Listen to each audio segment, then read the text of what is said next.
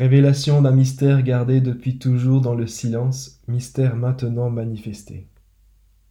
La quatrième semaine du temps de l'Avent s'ouvre sur la révélation imminente de ce mystère, d'autant plus imminente que la semaine est réduite à sa portion congrue, quelques heures avant de célébrer un des deux piliers de notre foi chrétienne, Noël. Pour autant, on a quand même quelque chose d'important à vivre pendant ces quelques heures, elles ne sont pas de trop pour se préparer, pour apprêter son cœur. Entre les derniers préparatifs matériels pour la fête, éventuellement quelques dernières courses, aura-t-on le temps de fignoler la préparation spirituelle? Si le temps est vraiment compté, on a au moins cette messe pour laisser à l'âme l'opportunité de respirer et de faire un peu de place à celui qu'on attend fermement. Mais l'attend-on vraiment fermement le Messie? Pour affûter l'attente messianique, quoi de mieux que de retourner aux sources, que de se remémorer ses origines? Un arbre est d'autant plus grand que ses racines sont profondes. Ainsi notre désir sera d'autant plus aiguisé que notre connaissance du mystère sera enracinée dans la foi juive. Ce qu'on peut dire sur ce mystère, c'est qu'il a une origine bien marquée de la première lecture avec le roi David jusqu'au récit de l'Annonciation dans l'Évangile, on peut dire qu'on est plongé dedans. Et ce qu'il y a de plus flagrant, c'est que Dieu lui-même a systématiquement l'initiative d'aller à la rencontre de l'homme pour lui parler, pour le rejoindre, pour chercher son amitié. Dieu est un passionné, un amoureux déterminé.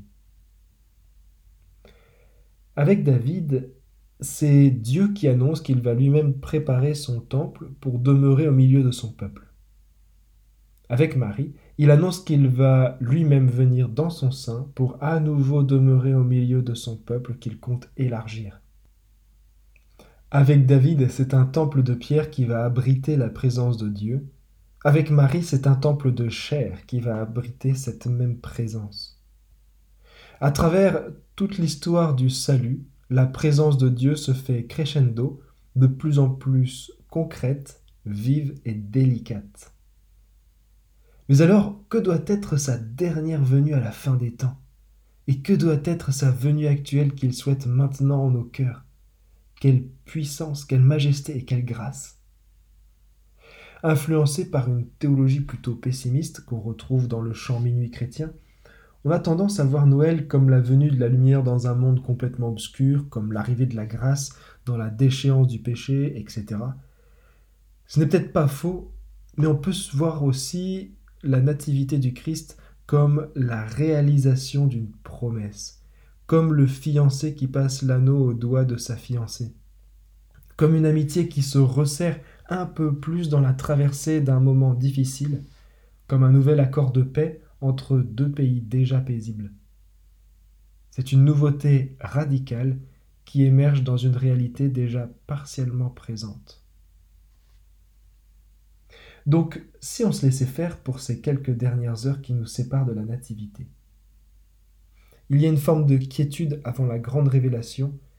Dans le livre de Samuel, on entend Le Seigneur lui avait accordé la tranquillité en le délivrant de tous les ennemis qui l'entouraient le signe le plus fort qui précède la grâce, c'est souvent une grande paix intérieure. Puissions-nous, pour ces derniers moments avant l'effervescence, ne pas se laisser encombrer par les petits soucis du moment pour sentir la présence de la paix nous envahir. Paix qui annoncera la venue de celui qu'on attend fermement. Amen.